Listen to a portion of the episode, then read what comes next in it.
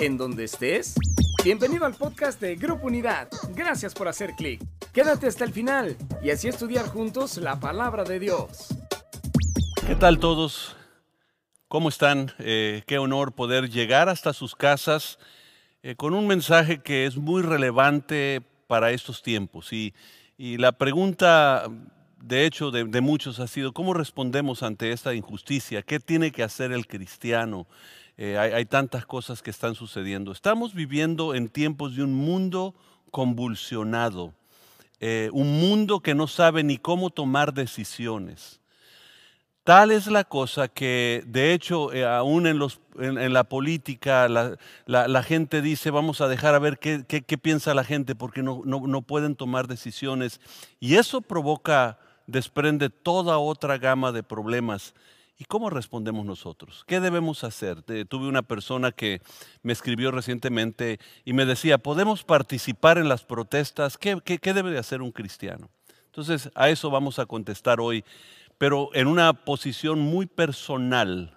O sea, este mensaje es para ti en lo personal, no para algo eh, grande, no para un movimiento, sino para algo personal, que seamos conf confrontados. Oremos. Señor Jesús, abrimos nuestro corazón para poder, en este tiempo tan crucial que vive la iglesia cristiana en el mundo, eh, poder nosotros responder de una manera correcta ante la situación que vivimos en el nombre de Jesús.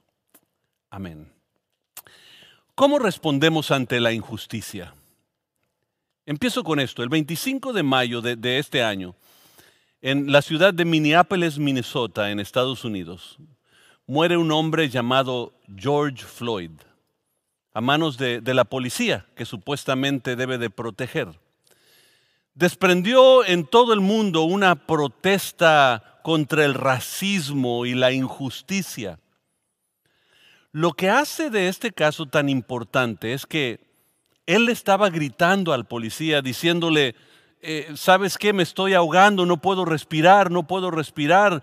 Y, y la, policía ignoró ese clamor usando una fuerza brutal en su contra, tomando la vida de George Floyd se, intensifica esa situación cuando nosotros notamos que, que, el hombre que muere es un afroamericano de raza negra y el hombre, el policía, era, una, un, era caucasio de, raza blanca.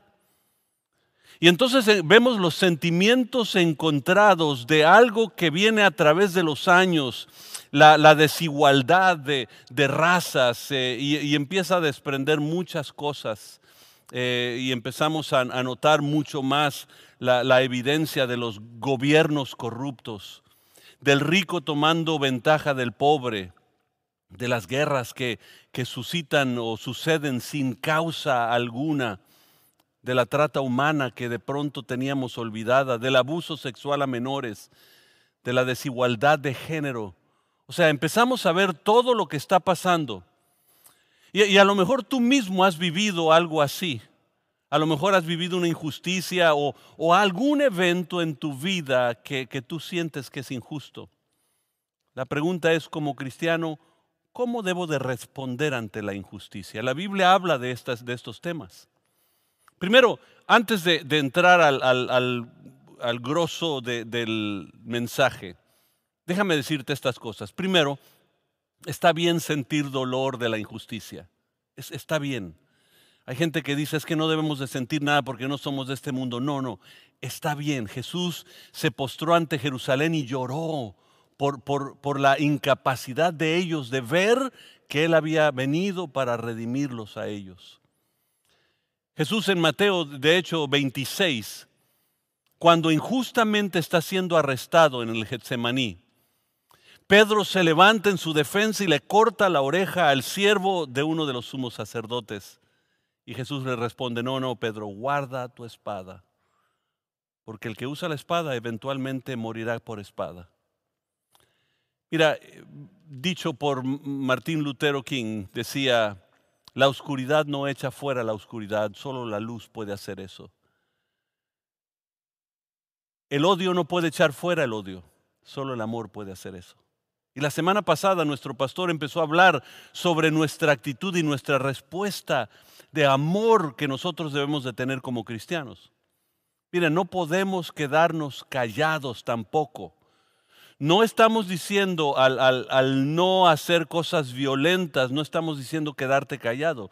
Los cambios se logran con acciones. De hecho, la Biblia habla que la fe sin obras es muerta. Tiene que haber acciones. Pero ¿cuáles son esas acciones? Eso es lo que tenemos que determinar. Y, así como Jesús, nosotros debemos de depender del Espíritu Santo para guiarnos a cómo responder ante esta situación que el mundo entero vive. Mira, Jesús vivió dolor y, profetizó de estos tiempos.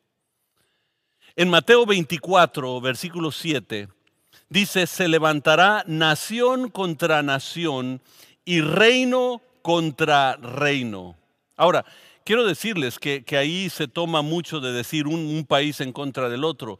Y, y, aunque implica también eso, lo que está diciendo esta frase es que la nación se levantará contra la nación. Serán problemas internos. Y ahorita vemos más que nunca los países polarizados en los distintos partidos políticos o opiniones eh, filosóficas o lo que sea. Y hay una división y una guerra y un odio entre la gente, porque Jesús dijo en Mateo 24, se levantará nación contra nación. Eso pasaría. Y él lo estaba diciendo no con orgullo, sino con tristeza en su corazón de aquello que iba a venir, pero tenía que suceder, que, era una, una antesala a la venida de Jesucristo. Mira, en el corazón humano, la, injusticia es una señal de tres cosas, de parcialidad, de juicio y de falta de amor.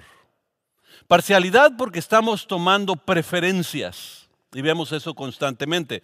Lo ves en tu trabajo, lo, lo, lo, ves en las calles, lo ves con las policías, lo ves con los políticos, lo ves con los maestros, eh, hay una parcialidad y luego juicio. Y de hecho Jesús nos, nos indicó, la Biblia nos indica que yo no debo de, de, juzgar a nadie. Y con la misma vara que yo mide, seré medido. Entonces, también es la falta de amor, porque hoy en día en el mundo surge algo que se llama tolerancia y está el mundo girando alrededor de algo que le estás diciendo hay que ser tolerantes y vamos a ser tolerantes. Amados, aquellos que tienen a Cristo como Señor y Salvador, les quiero decir una cosa. Dios no nos llamó a la tolerancia. Ese no es un término cristiano, es un término mundano, es de, la gente que no conoce de Dios. Dios no nos mandó a la tolerancia, nos mandó a amar. Es mucho más profundo, mucho más comprometedor. Pero, ¿qué significa eso? Y de hecho, diciendo todo esto, Salmo 89, 14 nos, nos dice que la rectitud y la justicia son el cimiento del trono de Dios. Noten, la rectitud y la justicia son la base de todo lo que Dios hace. Se desprende lo que Él hace basado en rectitud y justicia. Entonces, si queremos saber qué es lo justo, qué es lo recto, tendríamos que irnos a la palabra de Dios para poder entender y de hecho Jesús llega y, un día eh, cerca del mar de, Galilea está eh, él eh, dando un mensaje en Mateo capítulo 5, en aquel lago, en, en un rincón de aquel lago donde se oía, había multitudes y empieza a decir, el reino de los cielos es así y empieza a darle los reglamentos del reino, que es muy distinto al reino del mundo, el reino de Dios, el reino de los cielos, requiere de nosotros. Dice, bienaventurados los pobres, bienaventurados los que lloran, bienaventurados los de limpio corazón, y empieza a dar las bienaventuranzas, que son los reglamentos de aquello que nosotros debemos de utilizar para regir nuestra vida. Y miren, la vida y ministerio de Jesús incorporó traer la justicia de Dios a dar buenas nuevas a los pobres, a proclamar libertad a aquellos que están cautivos, a dar vista aquellos que están ciegos. Lucas capítulo 4 nos los dice. Y sabiendo eso, las reglas del reino, todo lo que Jesús vino a hacer, por eso decía Martin Luther King, decía, yo ya no estoy enfocado en lo que yo quiero, solo en lo que Dios quiere. Y esa debe de ser nuestra pregunta. ¿Qué querrá Dios para nosotros? Pues mis ojos han visto la gloria del Señor. Entendamos un pasaje. Anótalo si estás tomando nota. Génesis capítulo 1, versículo 27. Dice la Biblia así, todos fuimos creados a imagen y semejanza de Dios. Dios dice, haremos al hombre a nuestra imagen y nuestra semejanza. No quiero profundizar qué significa eso teológicamente para, para tratar de descifrar algo. Lo único que quiero decir es, si es así, que somos hechos a imagen y semejanza de Dios, rechazar a cualquier persona por cualquier motivo, sea raza, color, idioma, tamaño, cultura, cualquier cosa, está rechazando el plan de Dios y recibimos las consecuencias de eso. Empecemos por eso. Y, eso debe de poner un temor en nosotros antes de despreciar a alguien por su, por su raza, si es indígena. Aquí en, en México constantemente tenemos la tendencia a ver las personas de ciertos estados y decir, ah, tú has de ser uno de esos. O sea, y lo hacemos en forma despectiva y decimos, es que es broma, pero la broma poquito a poco se va tornando en algo real porque despreciamos a alguien sin saber cómo se siente la otra persona y eso va provocando más diferencia y no logramos solucionar el dilema. Pero también el, no hacer nada es ofensivo para Dios. Porque la Biblia dice que la fe sin obras es, ¿qué dice? Muerta. ¿Qué, qué dice? Muerta. Repítelo conmigo. La fe sin obras es muerta, no existente, es lo que está significando. O sea, si tu fe no tiene obras que, que marquen que tienes fe, quiere decir que no existe la fe. Santiago capítulo 4 versículo 17 también nos dice, el que sabe hacer lo bueno y no lo hace, ha pecado. No es decir, es que, es que yo no tuve nada que ver, yo no hice nada. Mira, el que sabe hacer lo bueno y no lo hace, ha pecado. Es por eso que Edmund Burke dice de esta manera, lo único necesario para que triunfe el mal es que los hombres buenos no hagan nada. Teniendo en cuenta que la Biblia decía que Dios nos ha marcado para hacer obras buenas. Y el que sabe hacer lo bueno y no lo hace ha pecado. Y Edmund Burke toma eso y dice, ¿sabes qué? Lo único que falta para que triunfe el mal es que los hombres buenos no hagan nada. En la guerra espiritual, ¿qué necesitamos hacer? Pararnos, ponernos la armadura de Dios y levantarnos. Pero, ¿qué hacen los hombres? Hay una parábola con la que Jesús enseña la actitud que debemos de tener ante la injusticia. E, el enfoque eh, de esta plática es lo que yo necesito hacer, cómo reacciono yo porque si yo no cambio, nada va a cambiar.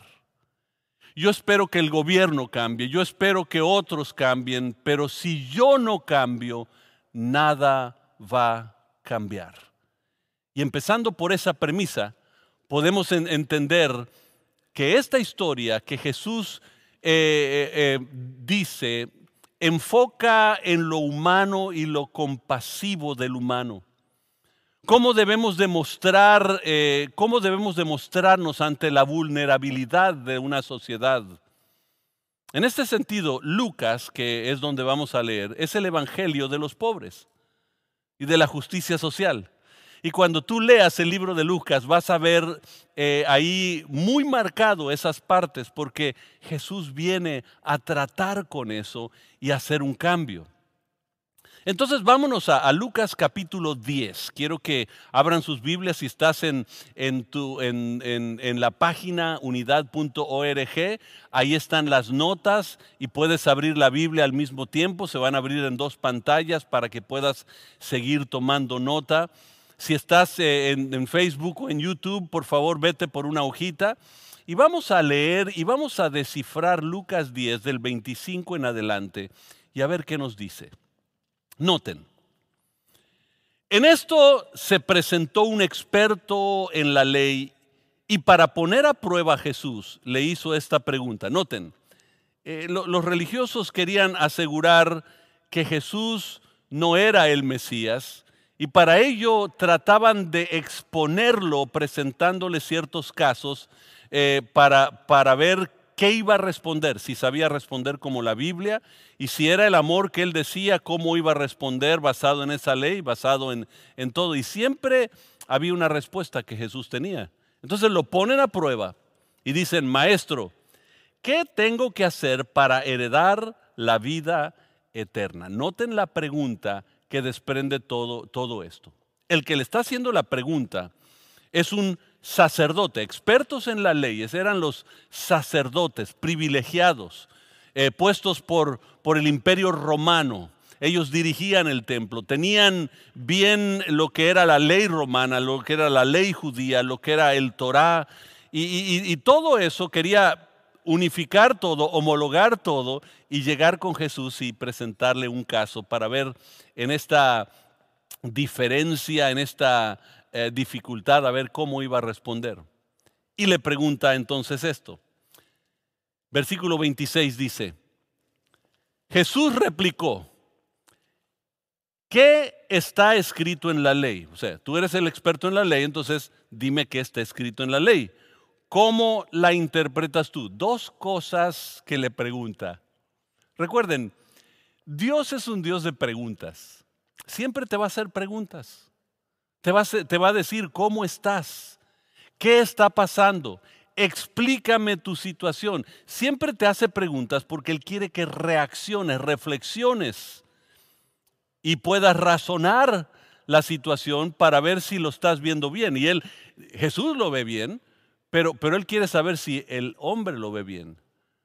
Noten, como respuesta, el hombre citó, ama al Señor tu Dios con todo tu corazón, con todo tu ser, con todas tus fuerzas, con toda tu mente. Y de pronto es la primer parte de su respuesta. Y la segunda dice, y ama a tu prójimo como a ti mismo.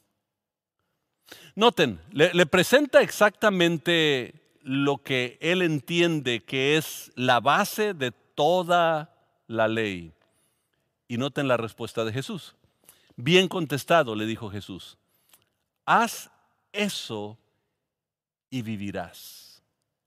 Fíjense, porque la relación, lo que Jesús está queriendo que Él entienda es que la relación que nosotros tenemos con Dios debe de afectar nuestra relación que tenemos con los hombres. Amar a Dios con todo y a tu prójimo como a ti mismo significa que yo me pongo en manos de Dios, entonces yo pongo a ellos en manos de Dios. Si hay algo que está molestándome, yo sé cuál es el proceso. Entonces Jesús, bien contestado, haz eso y vas a vivir, dice, pero él, eh, eh, eh, él quería justificarse. Y de pronto, recuerden, quieren ponerle un dilema moral. Un dilema moral significa dos bienes en conflicto algo que es bueno, otra cosa que es bueno, pero las dos están en conflicto. Entonces quiere presentarle un dilema moral a Jesús y le dice, quiere justificarse y le preguntó, ¿y quién es mi prójimo? Si, si yo te pregunto, ¿quién es el prójimo para ti? Ah, bueno, tú vas a decir la persona que está aquí enseguida. Pero eh, eso está bien en nuestro idioma, pero es mucho más profundo en la Biblia. ¿Quién es el prójimo? Jesús podía haber contestado la parte teológica, si quieres saber de, qué es el prójimo. El prójimo es una persona que está en necesidad, que está a tu alcance hacer algo y tú haces algo por él. Ese es el prójimo.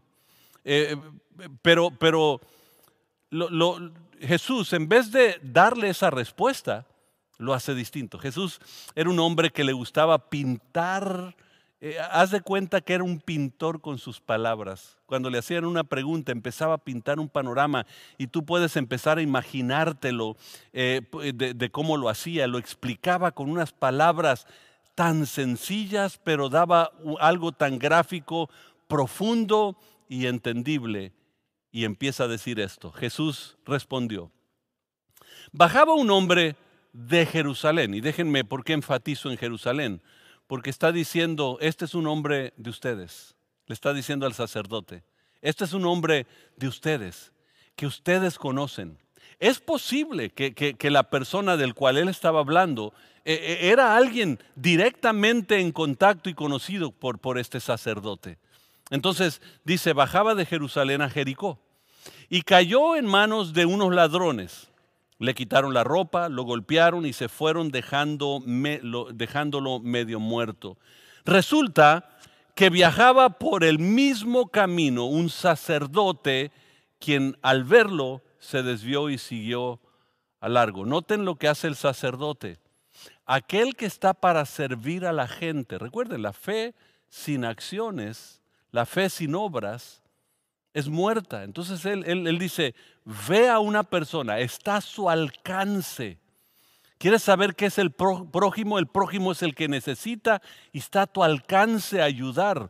Y dice, el sacerdote decidió desviarse.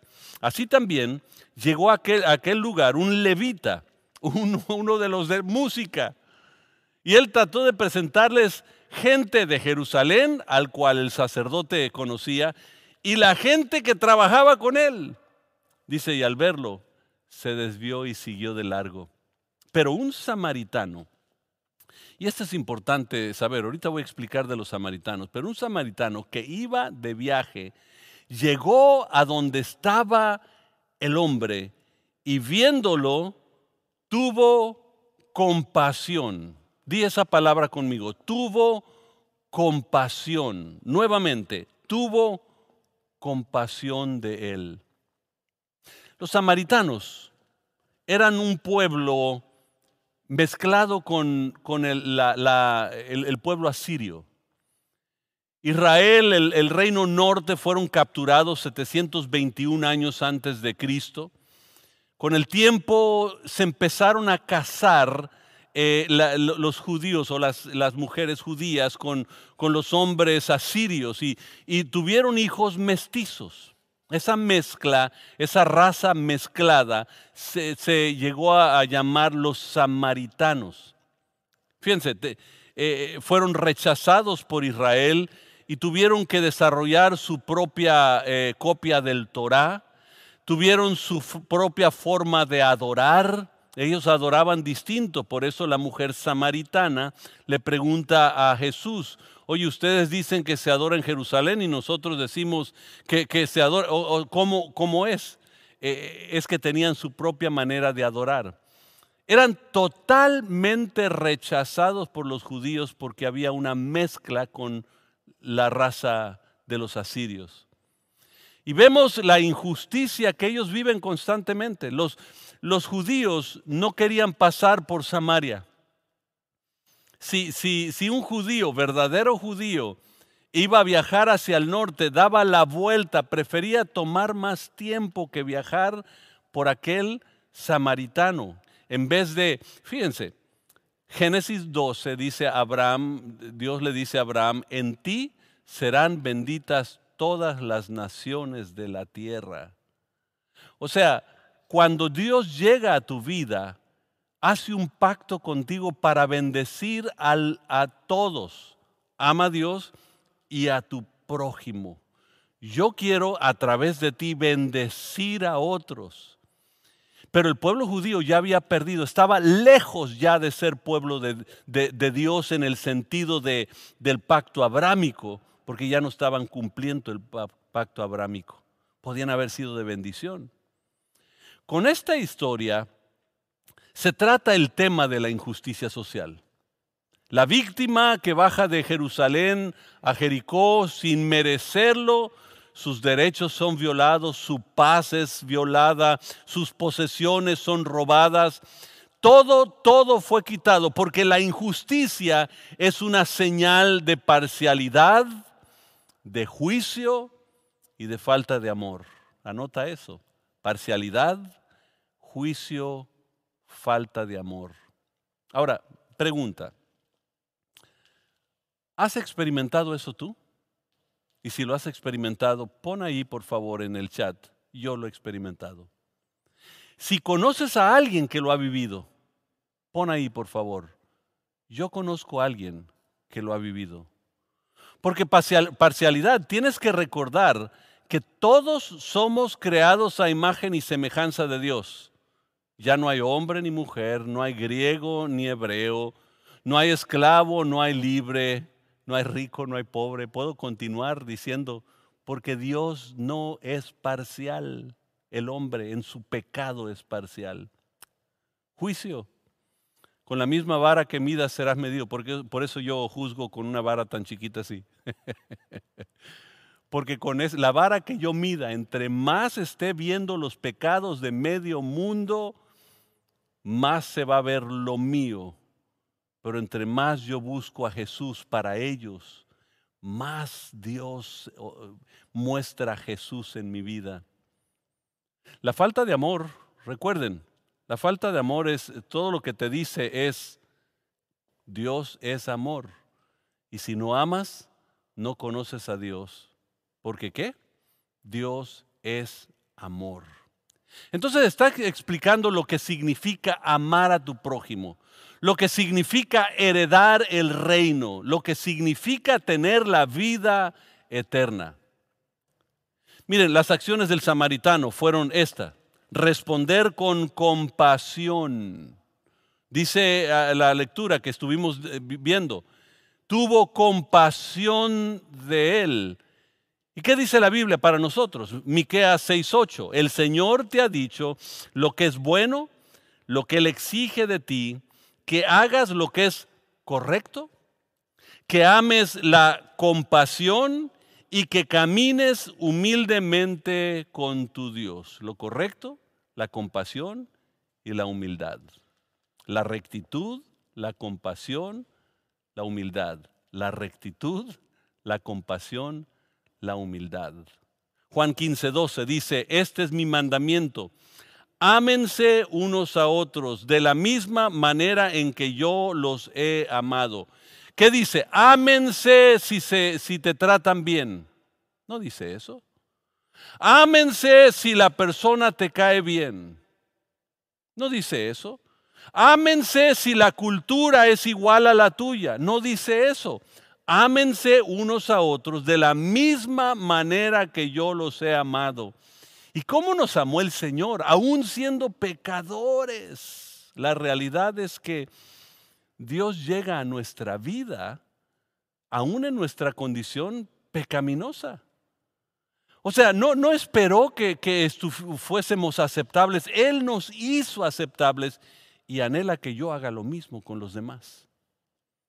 La segunda cosa que vemos en el pasaje hasta, donde hemos leído es que hay que responder con imparcialidad. No debe de haber preferencias. Les voy a leer un, un pasaje, Santiago, capítulo 2, versículo 8 y 9. Por supuesto, hacen bien cuando obedecen la ley suprema tal como aparece en las escrituras. Ama a tu prójimo como a ti mismo. Pero si favorecen más a algunas personas que a otras cometen pecado, son culpables de violar la ley. No debe de haber parcialidad en nosotros. Y de hecho todavía continúa diciendo, primera de Timoteo 5:21, te ordeno solamente en presencia de Dios y de Cristo Jesús y de los ángeles altísimos que obedezcas estas instrucciones. ¿Qué quiere que haga? Obedezcas. ¿Qué quiere que haga? Que obedezcas. Estas instrucciones sin tomar partido ni mostrar favoritismo por nadie. Y a veces nosotros, nuestra tendencia como cristianos es a veces tomar favoritismo. ¿Por qué? Porque el otro para mí es pecador. Y yo debo de rechazar al pecador. Y Jesús se sentaba en la mesa con los pecadores. Él llegaba y por eso lo criticaban los religiosos, porque él se sentaba a la mesa a platicar con ellos, porque ellos son los que necesitaban ellos eran el prójimo para él y él necesitaba alcanzarlo, no participar en las maldades que ellos hacían, pero sí que ver la presencia de él en la vida de ellos para que ellos pudieran ver lo que es caminar en Dios. Pero sigamos leyendo la historia en Lucas, versículo 34. Se le acercó y le, y le alivió las heridas con vino y aceite de oliva y las vendó. Eh, cuando ustedes están estudiando las palabras, eh, la, Biblia, fíjense en los verbos. Eh, una, una, clave para que notes lo que Dios quiere que tú acciones. En los verbos hay algo grandísimo que Dios quiere que aprendas, de cosas que no debemos hacer o cosas que debemos hacer, y ahí vas a recibir una revelación grandísima de la palabra de Dios en tu vida. Noten, se le acercó, lo alivió, las vendó, luego subió al hombre a su propio burro y lo llevó hasta un alojamiento donde cuidó de él. Y versículo 35, al día siguiente le dio dos monedas de plata al encargado de la posada y le dijo, cuida de este hombre. Si los gastos superan esta cantidad, te pagaré la diferencia la próxima vez que pase por aquí. Ahora, es una persona que ni conocía. Por eso la tercera manera de responder ante la injusticia es con generosidad. La generosidad muestra el corazón de Dios mío hacia la persona necesitada, si está a mi alcance. Por eso primera de Juan 3, 17 dice, si alguien tiene suficiente dinero para vivir bien y ve a un hermano en necesidad, pero no le muestra compasión, ¿cómo puede estar el amor de Dios en esa persona? O sea, necesitamos mostrar el amor y si no estamos mostrando la compasión, no puede estar el amor de Dios en nosotros, porque el amor de Dios muestra compasión. Por eso le está diciendo esta historia Jesús a este, este sacerdote, para que él entienda que uno de los de él y la gente de él no respondió a uno de los de él, pero una persona que era rechazada por él sí respondió como nosotros debemos de responder. Entonces, Número cuatro, punto número cuatro, tenemos que responder con las buenas nuevas. Dios nos ha llamado para proclamar libertad a los cautivos, para sanar a los enfermos. Nos ha llevado no para hacer campañas evangelísticas y, y mover masas y vernos bien suave, bien... No estoy en contra de eso. Bendiciones para todos los que están haciendo y gloria a Dios por los que Dios ha levantado. Mi padre fue uno de esos hombres que, que Dios levantó, pero lo que Dios anhela es que nosotros podamos mostrar las buenas nuevas a través de nuestras acciones y a través de nuestras palabras. Segunda de Corintios 5, 18 al 20 dice, y todo eso es un regalo de Dios, quien nos trajo de vuelta a sí mismo por medio de Cristo. Y ahora nos ha dado la tarea de reconciliar a la gente con Él. Nos ha dado la tarea de reconciliar al mundo consigo mismo, dice así, pues Dios estaba con Cristo reconciliando al mundo consigo mismo, no tomando más en cuenta el pecado de la gente. Y dice, y continúa diciendo, y nos dio a nosotros este maravilloso mensaje de reconciliación. ¿Cuál es el mensaje que debemos de tener? La reconciliación. ¿Cómo reconciliamos a la gente con Dios? Pues tiene que ver con una acción. Una acción de, que tuvo este buen samaritano con alguien que él desconocía. Él no sabía quién era la persona, él no sabía, él solo sabía que tenía una necesidad. Pero nosotros estamos tan involucrados en nuestras fiestas cristianas, en nuestras noches de adoración, que se nos olvida que hay un mundo clamando por Dios. Y sigue diciendo, somos embajadores. Un embajador es alguien que representa a un reino y lleva el mensaje de ese reino. No lleva su propio mensaje, lleva el mensaje de ese reino. Dios hace su llamado por medio de nosotros. Hablamos en nombre de Cristo cuando les rogamos, vuelvan a Dios. La quinta parte que quiero que anoten ustedes, número uno, nosotros respondemos con oración. La oración hace maravillas. Quiero leerles unos pasajes antes de, de, concluir. Mateo capítulo 5, versículo 43 dice, han oído la ley que dice, ama a tu prójimo y odia a tu enemigo.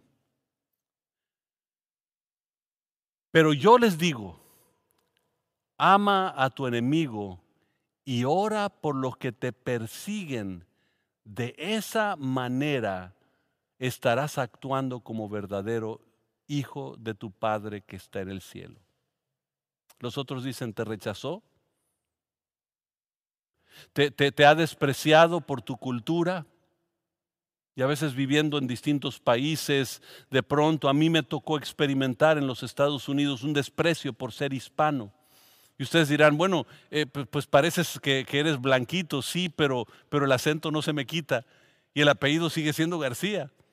Y sí vi desprecio, pero yo tuve que mostrar el amor de Dios a pesar de todo eso, porque alguien dice, dice, has oído la ley, ama a tu prójimo y odia a tu enemigo, pero yo digo, ama a tus enemigos y ora por aquel que te persigue, que te desprecia. Ora por él. Es parte de lo que Dios demanda de nosotros. Segunda de Corintios 10 nos dice, somos humanos, pero no luchamos como lo hacen los humanos. Usamos las armas poderosas de Dios Fíjense, las armas poderosas de Dios no son las mismas que usa el mundo. El mundo se levanta en protestas y no estoy en contra de esas protestas, pero se levantan en, protestas y, destruyendo propiedades y, y golpeando a gente y esa es la protesta porque ellos no conocen a Dios, desconocen. Ahora, muy distinto sería si esa marcha hubiese sido liderada por alguien que conoce el temor de Dios se perdió el fin que querían. Querían justicia para un hombre, querían justicia para un bebé, querían justicia para alguien. Entonces tenemos que responder como Dios haría. Nuestras armas no son iguales que las del mundo. Las del mundo, dice, son para derribar las, eh, fortalezas del razonamiento fortalezas del razonamiento humano que destruyen argumentos falsos. Efesios 6:12 nos dice, no luchamos contra enemigos de carne y hueso. O sea, tu enemigo no es una persona, recuerda eso. El enemigo que te despreció a ti no es eh, la carne y el hueso que te despreció la persona que vocalizó el desprecio a ti. Es el enemigo que fue derribado en la cruz del Calvario. Cristo ya pagó el precio y te dio a ti la victoria. Y nosotros tenemos las armas poderosas. Pero ya di los cinco puntos de qué es lo que debemos hacer, pero vamos a terminar la historia. Noten cómo termina, versículo 36. Ahora bien, ¿cuál de los tres te parece que fue el prójimo? ¿Del hombre atacado por los bandidos? Preguntó Jesús. Dice, ok, ya te di la historia. Recuerden, pintó un panorama amplio para que él pudiera ver. Dice, ahora dime tú cuál fue. El hombre contestó, el que mostró compasión. Aquí está nuevamente la palabra. Dijo, el samaritano lo vio y tuvo compasión. Jesús cuando vio Jerusalén tuvo compasión. Cuando vio a aquel que estaba enfermo, tuvo compasión. ¿Cuándo fue la última vez que tú sentiste compasión?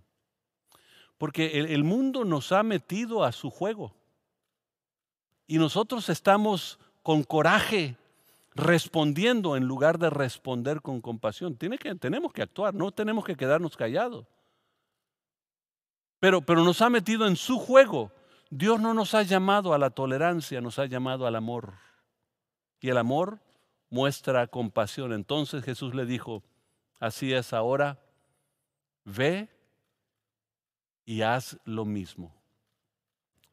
Todos estos pasajes que estuvimos leyendo muestran que no podemos quedarnos sin hacer nada. Tenemos que responder ante la injusticia. Hubo una injusticia hecha eh, a, un hombre, pero otra persona respondió con compasión. Alguien lo asaltó, le robó lo que no era de ellos.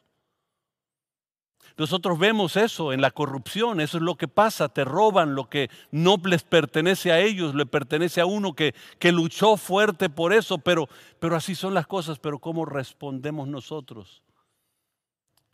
Va a determinar si nosotros somos del reino o todavía no.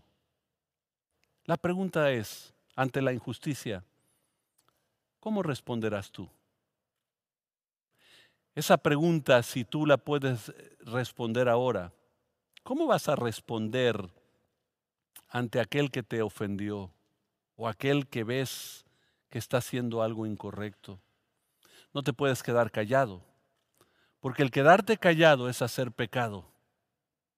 Tienes que accionar, pero tienes que accionar con compasión para que llegue un cambio genuino a nuestra sociedad porque el cambio comienza conmigo.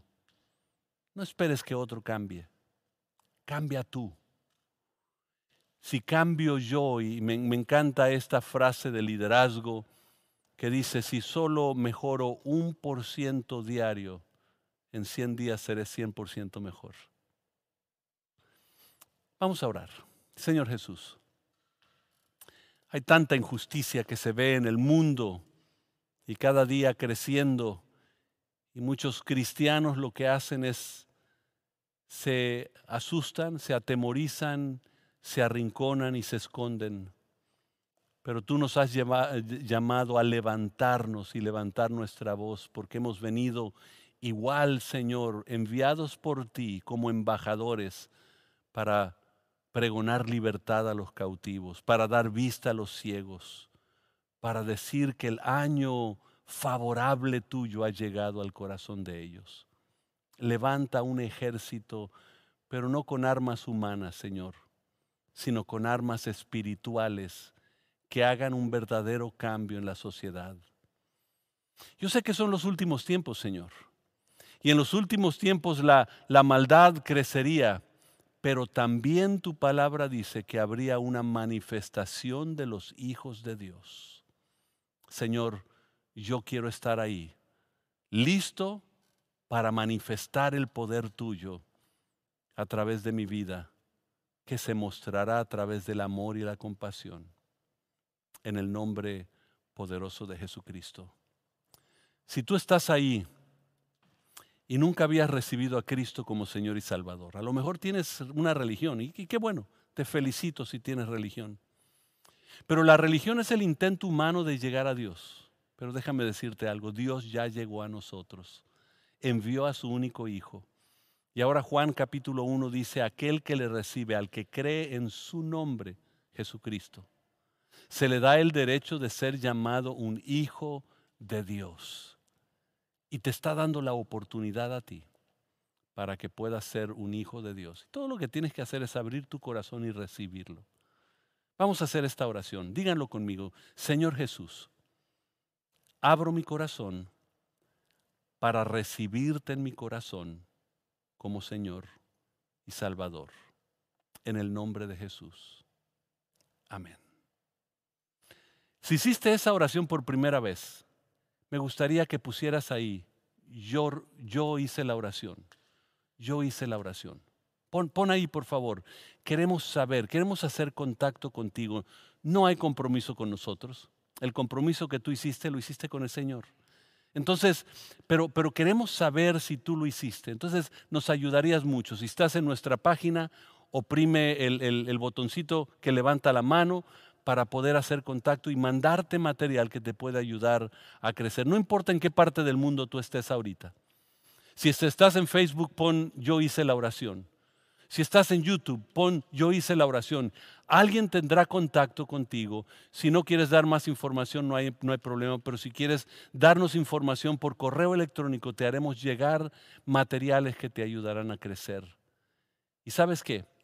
Vas a ver más injusticia, pero se levantarán los hijos de la luz y manifestarán la compasión y el amor, y Dios establecerá su reino en la vida de multitudes. Dios les bendiga. Qué bueno que has disfrutado de este podcast que Grupo Unidad trajo para ti. Y claro, te invitamos a que visites nuestras redes sociales, Facebook, Instagram, YouTube y nuestra página web www.unidad.org y ahora en podcast. En Grupo Unidad estamos transformando vidas.